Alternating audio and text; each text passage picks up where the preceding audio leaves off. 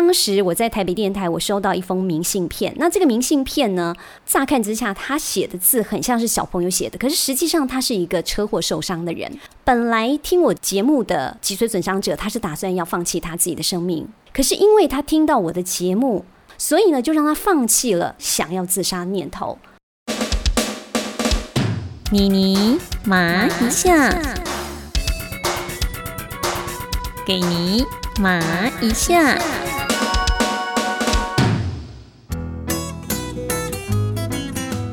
Hello，你好，我是妮妮马一下的钟妙妮妮妮。时间飞逝如梭，二零二一年已经风丹如白，在这岁末年终之际呢，妮妮收到了最棒的新年礼物。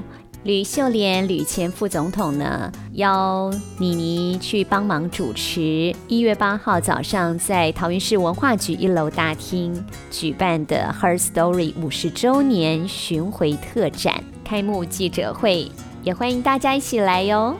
Her Story 五十周年巡回展，第二场回到她的故乡桃园。其实和吕父结缘呢，相当的早哦。早期在广播电台曾经访问过他，是一位让妮妮相当惊艳的人物。因为他一辈子未婚，那么都是把他的时间投入在公共事务上，无论是在国际上争取女权、维护台湾的权益。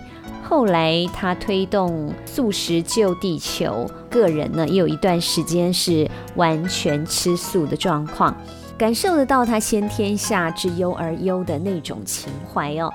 吕父说，他从一九七零年代开始就参与了女权运动，从来没有想过呢自己能够当选副总统，更想不到二零一六年的总统大选选出了台湾第一位女总统，所以他认为历史将从 his story 变成 her story。那么现在呢，台湾第一位女副总统呢，要来说说她的 her story 了。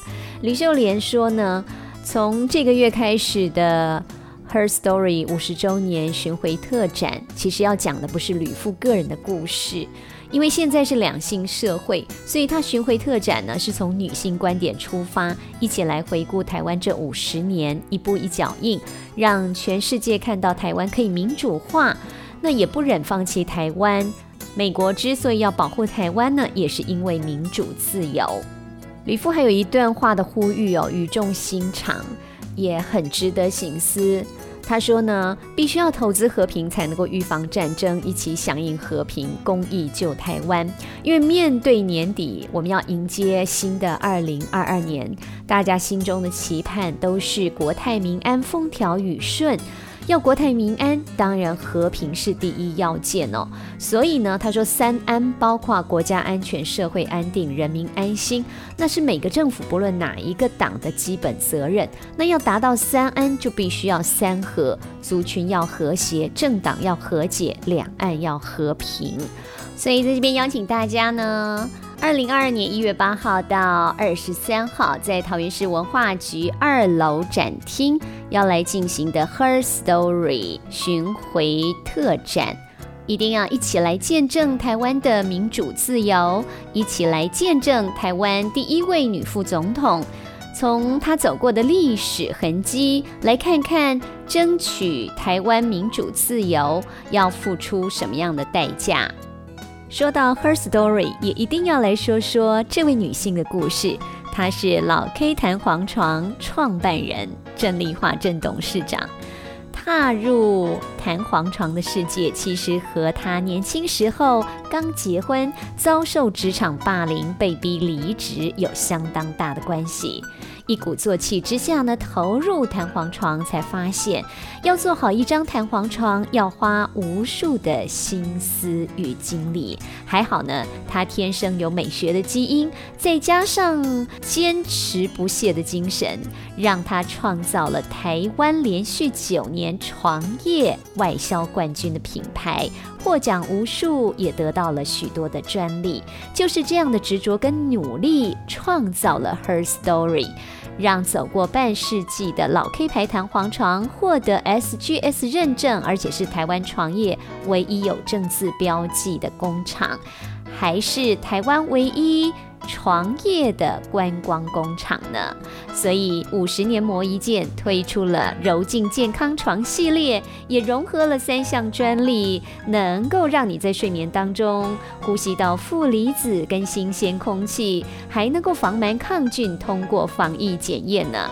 柔净健康床非常受欢迎，明年打算涨价哦，趁过年前赶快买一张好床。让全家人享受最优质的睡眠，打造健康防护力。桃园新屋有老 K 书面文化馆观光工厂，欢迎参观。台北到高雄十二间直营门市，柔净健康床欢迎试躺，睡着了也没关系哦。所以呢，今天的妮妮麻一下呢，妮妮要来说一个 My Story。My story 也是一个 her story 啦哦，因为就是一个女性的故事嘛。因为妮妮是广播人出身的，那从广播走进新媒体 podcast，其实是一段很奇妙的历程。那为什么妮妮会走入这个历程？而且为什么妮妮会爱上说故事？每个人的身上都有很精彩的故事，像吕父的身上有台湾民主开花结果非常亮丽的故事。那妮妮的故事里面也有很多自己的坚持跟信念。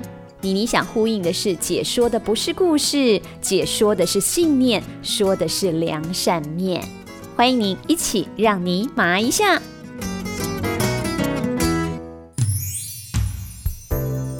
在疫情的时候，大家都是宅在家，那在家的时间很多，要怎么样让在家的时间可以更轻松、更快乐？所以呢，这个 Parkes 的刚好在这个时候就变成了他们一个非常好的选择。今天要谈的所谓的新媒体、自媒体跟旧媒体这三者当中呢，我会做一些比较。比较重要的一点就是说，因为我们知道呢，任何的人都要与时俱进，新时代、新科技、新产品，我们都要随时知道怎么样去运用它。像家里的小朋友现在玩手机都很厉害，所以我们也要跟他们能够有更多的互动，我们就一定要呃知道怎么样掌握这些最新的媒体。那 Pockets 其实它是现在年轻人非常非常风行的，在国内每三个人就有一个人在听 Pockets 的，很明显的一个受众的轮廓、听众轮廓，除了年纪比较轻。包含二十五岁以上，他也占了百分之五十。然后呢，呃，他的学历比较高等等的一些特性。很重要的一点就是，呃，比如说我们以前在讲这个广播媒体哦，广播媒体以前被人家称之为灾难性媒体。什么叫灾难性媒体？灾难性媒体的意思就是说，灾难发生的时候，这个媒体就会发挥它最大的功能，也就是它会是最受欢迎的媒体。比如说台风来，或者是说突然发生战争，广播因为它的无远佛界，所以它很容易就让大家接收到现在外面最新的状况。那因为随着科技不断的在演进，所有的旧媒体现在都迈向新媒体了，也就是结合了很多的电子媒体。其实大家除了说像传统媒体，我们透过呃电视、广播、报章、杂志，那么现在呢，我们也可以透过网络。好，现在有所谓的网络新闻，或者是电子报的部分，这个就是属于新媒体。你你想跟大家来分享的，就是说，为什么我会想要做 podcast？为什么我会希望做说故事类型的节目？那这跟发生在我自己本身的呃两个故事有最直接的关系。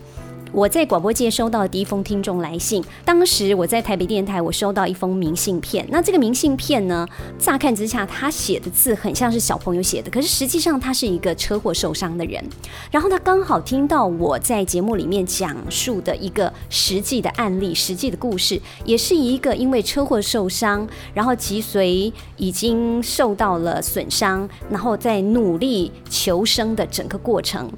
本来听我节目的脊髓损伤者，他是打算要放弃他自己的生命，他那时候很想自杀，可是因为他听到我的节目里面提到这个主角呢，他是很努力的、很正面积极面对他的人生，他想要爬起来、站起来向前走，所以呢，就让他放弃了想要自杀念头。也就是因为这样的一件事情，我当时看到这封信，我真的非常非常的感动。其实他在信里面不断的写说，他非常非常感谢我。其实我也要感谢他，因为他的这封信也激励了我，让我呃一秉初衷，将我的广播还有就是我现在的 podcast 要做最正面、最良善面的力量的提升跟报道，作为我的一个很重要的人生方向。而且这个人生方向，从我进入广播界开始，一直到现在，从来没有改变过。我从来真的从来没有改变过，所以我很感谢这位脊髓损伤者。他在这个明信片里面，他有告诉我说：“他妮妮啊，你知道吗？我要爬起来、站起来、向前走有多难呢？”其实，在我们的人生当中，我们总是会碰到很多很多大大小小的挫折，然后如何的去激励自己，或者是说透过我们身边周遭的媒体，我们去获取一些正面的力量，这真的非常非常的重要。所以，代管小义伟也有一句话在讲说：“几故为沙金朗当。”不仅只是你说的话很有重量，我们说这个人一诺千金，这个也是几故为沙金朗当。那再来就是说，说话要小心，要谨慎。关门就耍，恭维就垮，就是提醒我们说，说出去的每一个字、每一句话，呃，因为现在自媒体太发达了。什么叫自媒体？比如说现在我们我们正在开会，我们现在使用的这个 Line，它就是一个自媒体，它就是一个社群媒体，它就是一个网络媒体。因为现在的自媒体太发达了，所以每个人都可以透过你的自媒体、你的 Line 的 FB，你不断的去发表你的意见。你吃什么，甚至你今天穿什么衣服，你想要秀什么样的照片，你随时都可以呈现出去。那可以跟大家分享，这是很美妙的一件事情。不过，因为这个自媒体，你所接触到的对象。可能自己认识的人比较多，说出去的每一个字、每一句话，可能都对对方无形当中会产生非常非常大的影响。所以，也许在我们过往的经验当中，我们也可能曾经因为别人无意的一句话，然后可能呢想那句话想到整晚上没办法睡觉，或者说是呢，也因为别人鼓励的一句话，华西嘎卡郎秋郎，像这种情形都是有的。也就是说。怎么样透过这个媒体，我们对我们的一字一句非常小心的去选择，我觉得这是非常非常重要的一件事情。然后呢，我更想分享的就是说，像东京奥运举重的金牌郭幸存，他曾经讲过一句话，他自己自我激励的一句话，他说：“姐撑的不是重量，是梦想，是一个家庭。”所以我在这边也想要分享，就是说，姐说的不是故事，我说的是梦想。是信念，更是良善面。为什么我说它就是一个信念？我说从我接收到的第一封听众来信开始，我就决定我要往这个方向走。所以说我在广播界我做的节目几乎都是公共服务性的为主啊，包含之前在亚洲电台、呃亚洲交通总动员啦，以前陶广的畅行陶院都是交通服务性的节目。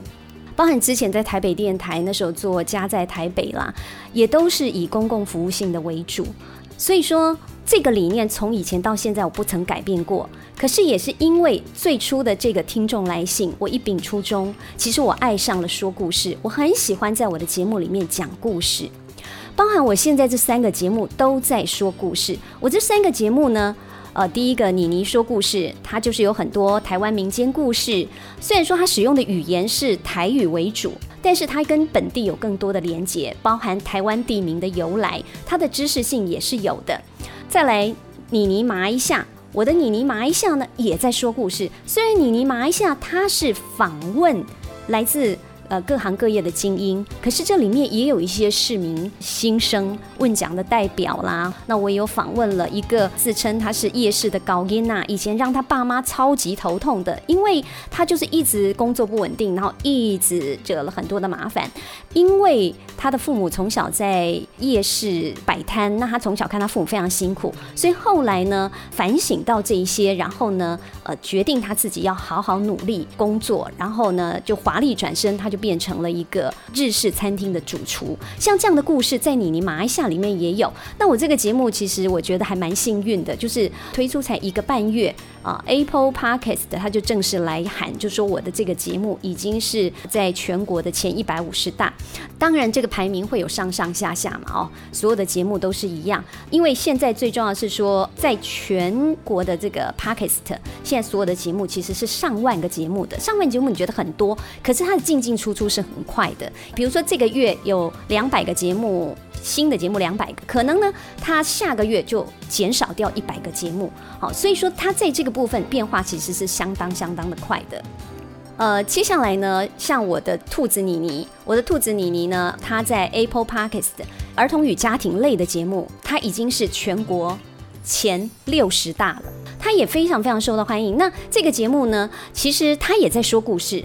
那我刚刚讲的妮妮麻一下，我们听到的是每个人的人生故事，非常丰富，非常值得分享。兔子妮妮它是一个原创童话，在这个原创童话里面，就是兔子妮妮。他带着小朋友发挥他的想象力，在那个快乐的空间里面自由的翱翔。兔子妮妮里面的角色很多，包含慧珠剑、呃闪电乌龟，还有河马阿呆以及妙妙鸭。每一个角色都是我的声音，都是我自己一个人的声音去变化的。当然，现阶段呢，我这三个节目呢，就是也很高兴有得到广告商的青睐。那目前已经有赞助了。厂商听了我这三个节目呢，就是最让他自己喜欢的部分，他就觉得我的节目是非常非常精致的。那因为现在 Parks 的节目这么的多，我刚讲台湾就上万个，那在全世界大概有两百五十几万个节目。不过呢，节目越多，那代表什么？因为它进入的门槛低，很多的人都可以来做 Parks 的。但是就是因为这样子，你绝对要做出你跟人家不一样的地方。你要走出你的风格，你要做出你的精致化，要不然呢，大部分的节目都不持久，大部分的节目都熬不过三个月，很快的，他的生命就走到了终点了。所以，怎么样让你的东西可以长久的被人啊喜爱，那么就要看你付出了多少，这个绝对是一分耕耘一分收获。所以，当然我也非常注重，我也是。以做广播的心态来做 podcast，也就是说，我现在所讲的就是传统媒体跟新媒体跟自媒体，你在制作上你应该有一些什么样的理念？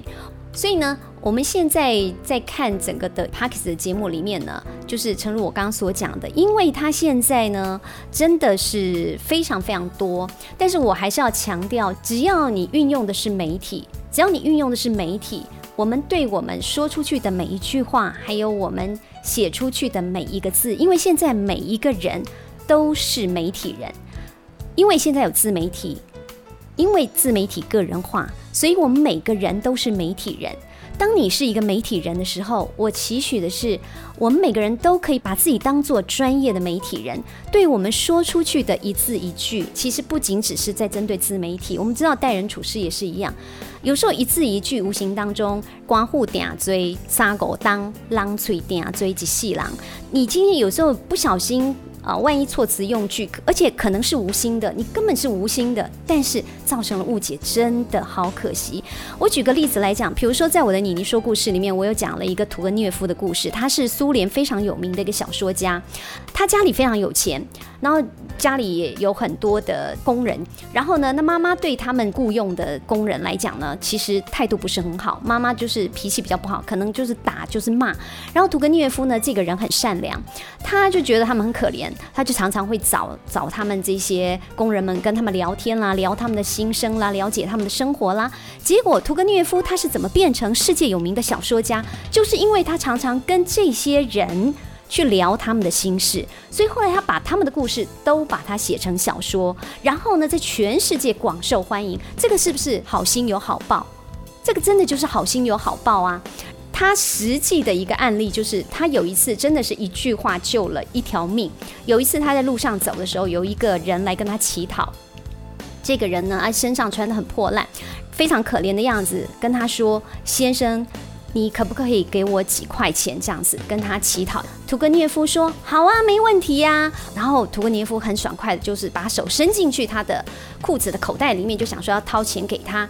结果呢，非常巧，那天刚好屠格涅夫呢身上一毛钱都没有，他刚好就是忘了带皮夹了。那这下子惨了，他就跟乞讨的人说：“哎呀，兄弟呀，不好意思，我今天忘了带钱包了，我我没有办法给你钱啦。”我很想给你，但是我没有办法给你这样子。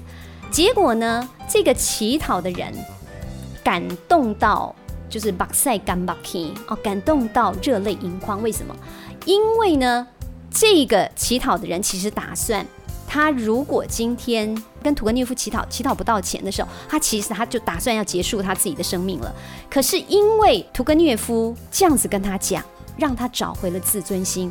为什么呢？当下呢，这个人热泪盈眶，然后一直跟屠格涅夫握着他的手，跟他讲：“谢谢你，谢谢你，你救了我一命，我好感谢你。”那屠格涅夫就说：“奇怪了，我一毛钱都没有给你，你为什么要谢我呢？”他就说：“因为你刚刚很亲切喊了我一声兄弟，你把我当兄弟。”他说：“我这几年来，因为我。”非常的穷，没有钱，然后我在这个社会被人家瞧不起，没有人愿意尊重我，没有听过人家喊我一声兄弟。可是你竟然愿意把我当兄弟，所以他就因为他的这个兄弟的这两个字，他找回了自尊心，他找回了他对生命的热爱，所以他放弃了他自杀的念头。无形当中，他又是在传播爱的讯息，一份爱的力量。我很欣赏郭幸存他所讲的那句话，他说：“姐姐姐的姐啦，他说姐今天扛的不是重量，今天扛的是梦想，今天扛的是一个家庭。我们都知道郭幸存他家境不好，因为他的家境不好，所以他必须要努力，他必须要往上爬。那他也是一个很孝顺的女儿。除此之外呢，他说他扛的是梦想，他要为国争光，然后他扛的就是他现在的金满贯嘛，对不对？他一步一步逐梦踏实，他曾经。”因为在练习的时候呢，整个这个扛的东西掉下来，压到他的大腿，他的大腿的肌肉百分之七十全部断裂，百分之七十全部断裂哦。然后他还能够经过复健，然后在今天站在奥运的舞台上，再拿到世界金牌，这个就是让我们觉得很佩服的地方。我斗嘛，爱买几杯刷，好搏斗给 Q 的 game game。就是这样子的一个心情，他就是这样子的一个心情，不断的去淬炼他自己，所以他今天能够成为世界第一。想分享就是说，其实我在我的节目里面，我讲的不是故事，我讲的是一个信念，一个良善面。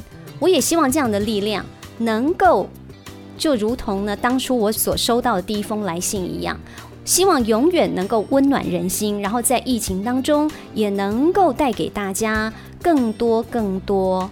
啊，向上提升的力量。那这是我进入广播界以来到现在转到 Parkes 的我非常非常执着、不断要追求的目标，而且也不断的去实现它。那这里面当然也会遇到很多很多的事情，可是我绝对不会放弃，因为就如同郭幸存一样，他知道他在做什么，要努力的朝他的方向去做，Do it right。Or not at all，要做就要做对，要不然就完全不要做，就是这样的一个信念支持着我。我觉得节目做精致那是最基本的，那绝对是最基本的。因为这么多的节目，你不做精致，你就没有生存的空间，这个就是现实。所以说，嗯，坚持的力量，然后良善的力量，我希望不断的在 Parks 当中呢，不断的呈现给。呃，所有的人这样子，谢谢大家的聆听，真的感谢，谢谢。